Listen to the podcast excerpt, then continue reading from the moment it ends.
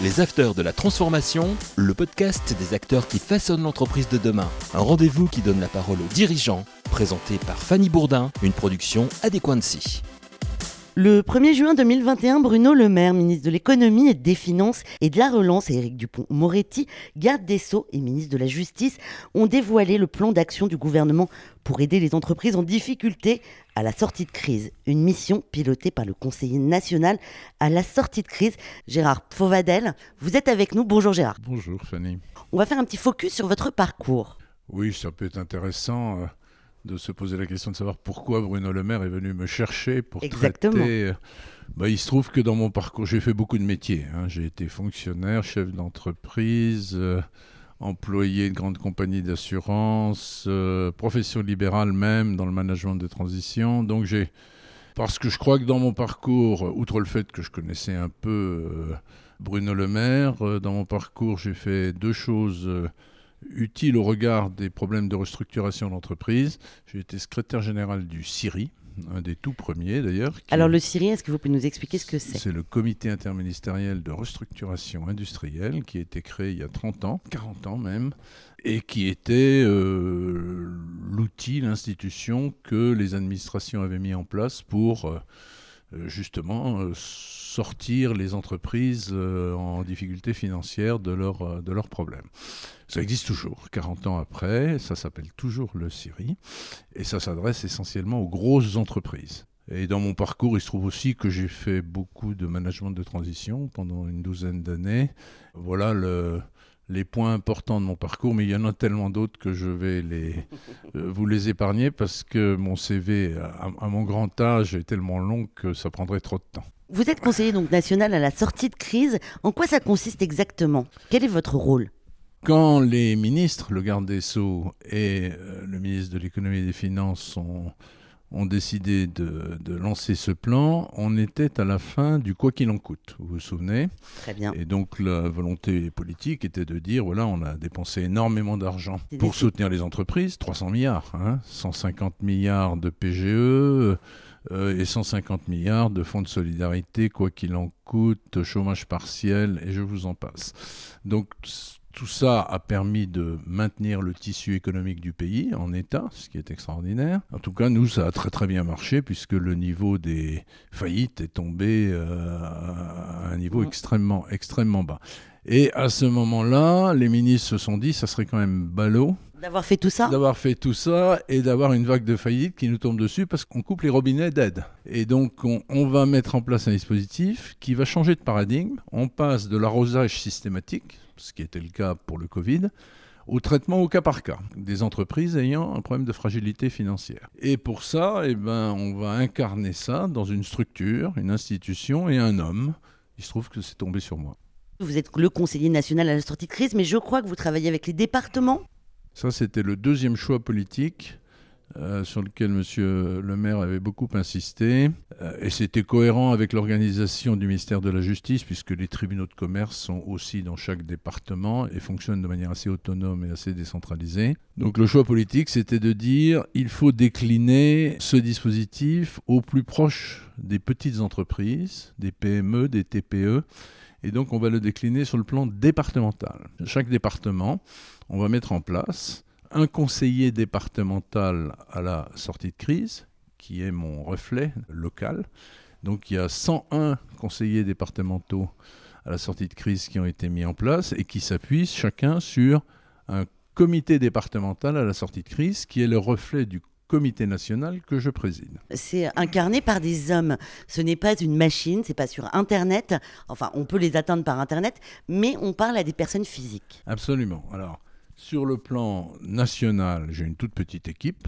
Vous êtes combien J'ai trois adjoints, on est quatre, quoi.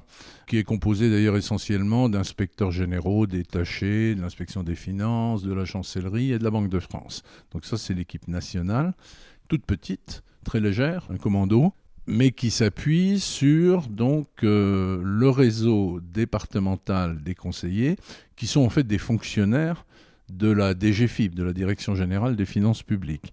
Simplement, on a changé un petit peu.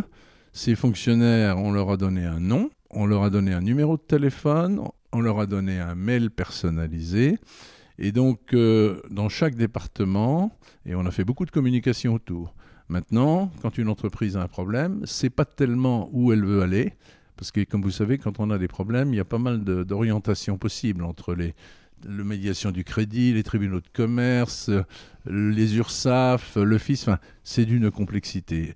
Et donc, pour s'y retrouver, c'est vraiment, c'est vraiment eh ben, compliqué. Voilà, pour s'y retrouver, on a dit on va mettre en place un guichet unique qui va s'appeler Monsieur le conseiller. Donc ce ne sera pas Monsieur le conseiller, c'est Madame ou Monsieur Tartampion. Donc voilà le téléphone. Et le numéro, c'est un numéro unique, c'est le 0806 000 245 pour les entreprises. Ça, c'est en plus. En plus, il y a un numéro vert. Mais maintenant qu'on a fait pas mal de communication autour des conseillers départementaux, les gens ne passent pas même pas par le numéro vert. Ils appellent directement le conseiller départemental à la sortie de crise pour lequel on a fait de la publicité et ils savent que c'est incarné dans une personne avec un téléphone et un mail. Que votre rôle comme conseiller national à la sortie de crise aurait dû s'arrêter avec la fin de la crise sanitaire, si on peut appeler ça la fin de la crise sanitaire Absolument. Normalement, euh, euh, ma mission était limitée à un an.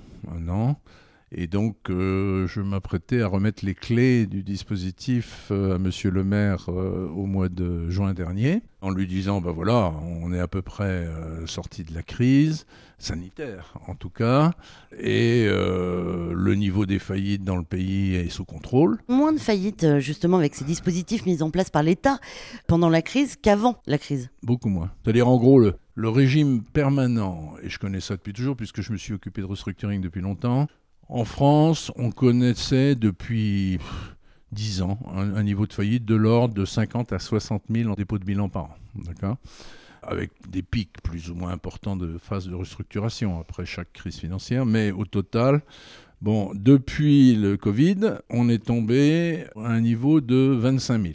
50% en moins.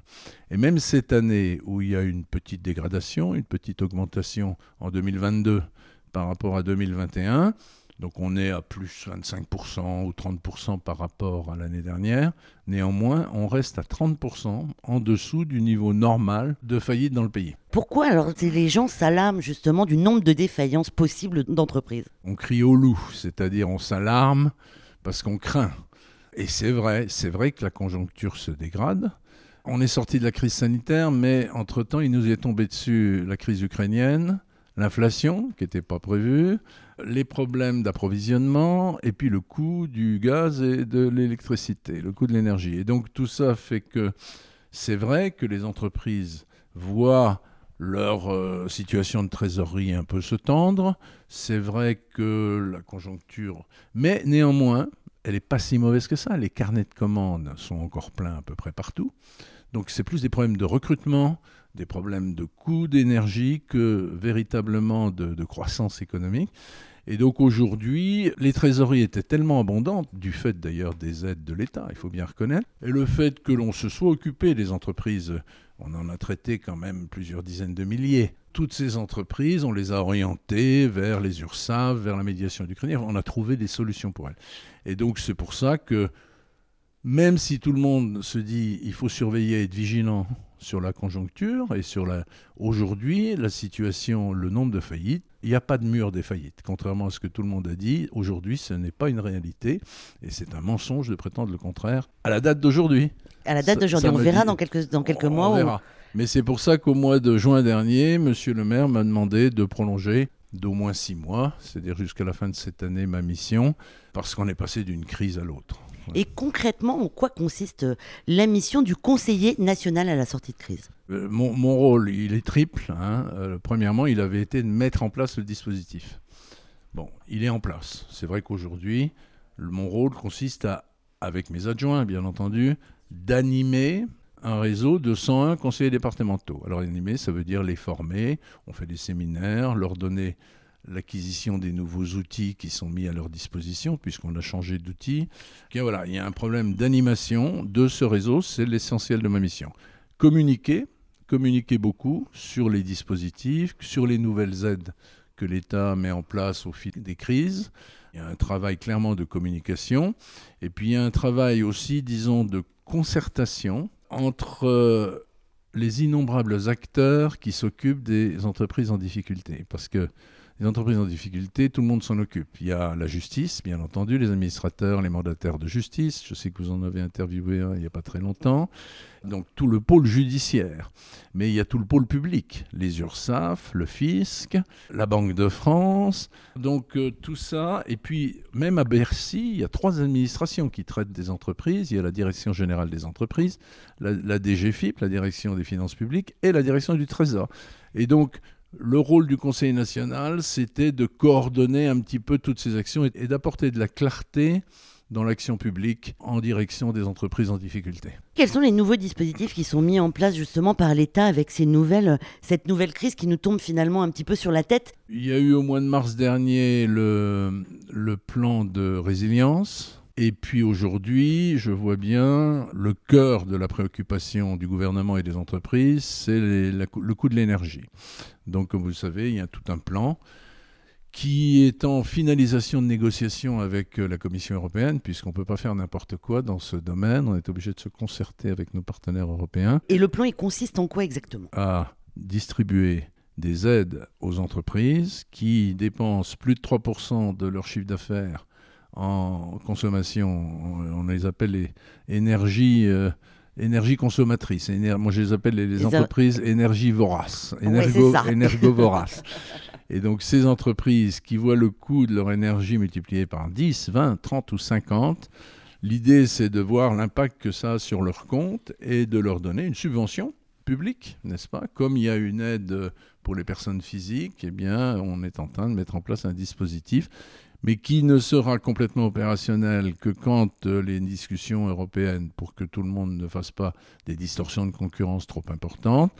Et donc la vérité, c'est ce dispositif, il sera pleinement opérationnel début de l'année 2023. Un dispositif qui sera uniquement pour les PME ou les TPE, ou c'est un dispositif qui, par exemple, touchera les, les grosses entreprises industrielles aussi? Toutes les entreprises.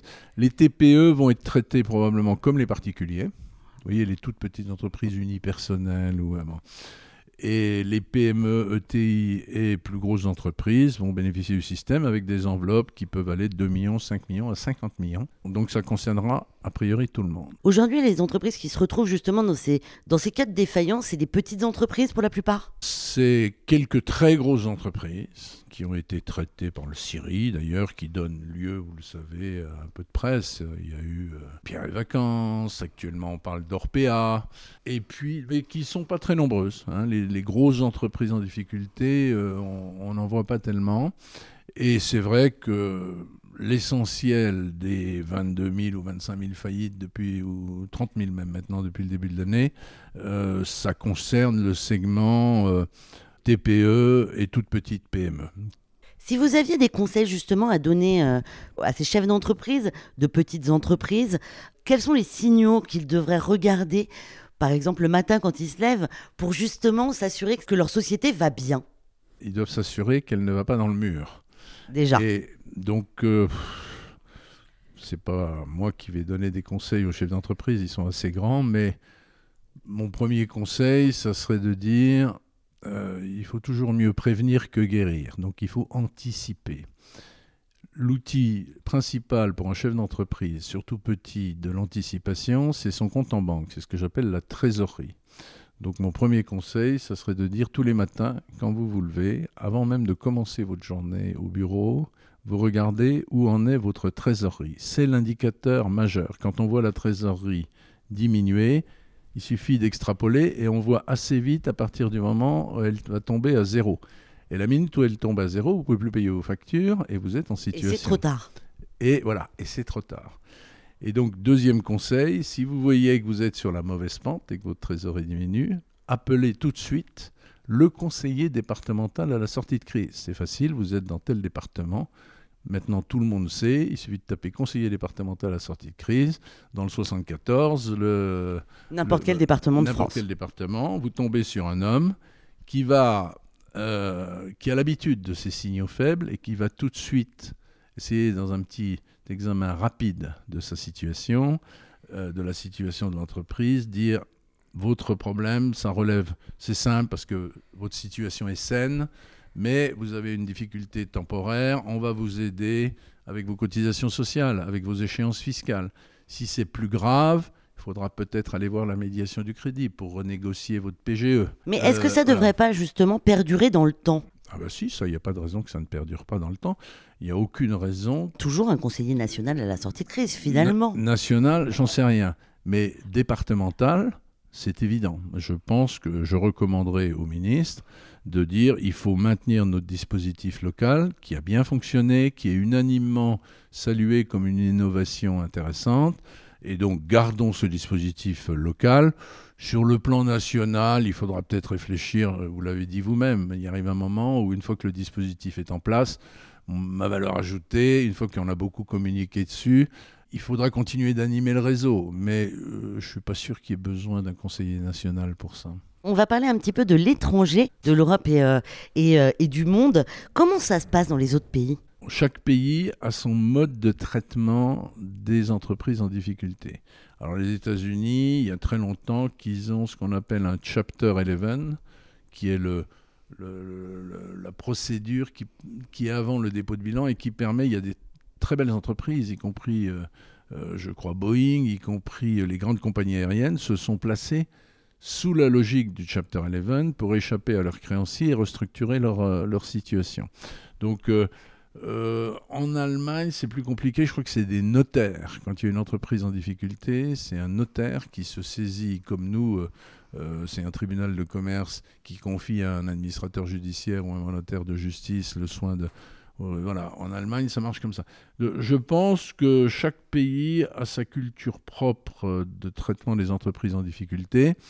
Et c'est vrai qu'il y a des pays euh, anglo-saxons, pour dire, qui ont une approche un peu plus libérale que la nôtre et qui ont toujours dit, ben non, il faut laisser les entreprises en difficulté vivre leur vie ou leur mort, d'accord, euh, et ne pas freiner le processus euh, darwinien.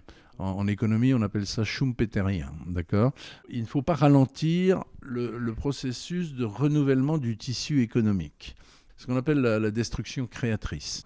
Donc il y a des pays anglo-saxons qui sont des fanatiques de la destruction créatrice et qui ne font rien pour soutenir leurs entreprises en difficulté, mais volontairement, en vertu d'une idéologie libérale. En France, on est plus nuancé depuis toujours.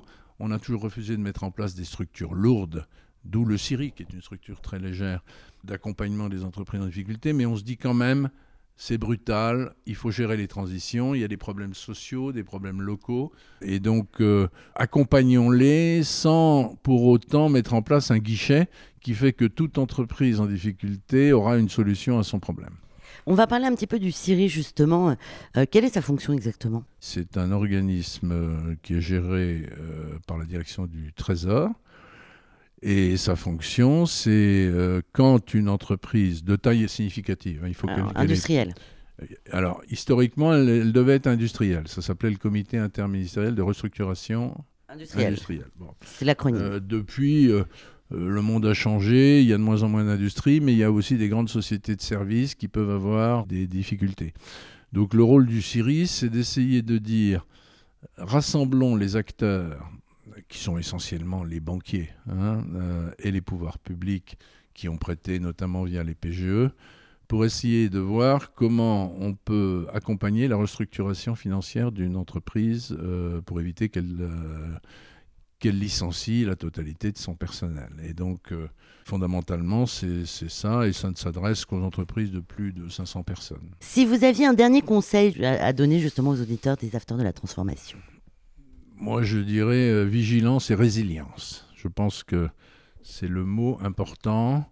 Certes, bah, par définition, la conjoncture, elle a des hauts et des bas. Mais au total, euh, je trouve qu'on n'est pas si bas que ça. Comme je vous l'ai dit, il y a encore de la réserve dans les carnets de commandes. Euh, les pouvoirs publics, objectivement, depuis 20 ans, font beaucoup d'efforts en direction des entreprises. Il y a eu quelques petites parenthèses, mais au total, quand on regarde ce qui se passe dans le pays profond, les start-up, il y a quand même une, Ça bouge, ça bouge. Et donc je dirais, euh, je dirais pas vive l'avenir, mais je dirais soyons positifs. Les Afters de la Transformation, une émission à écouter et à télécharger sur adequancy.com et toutes les plateformes de podcast.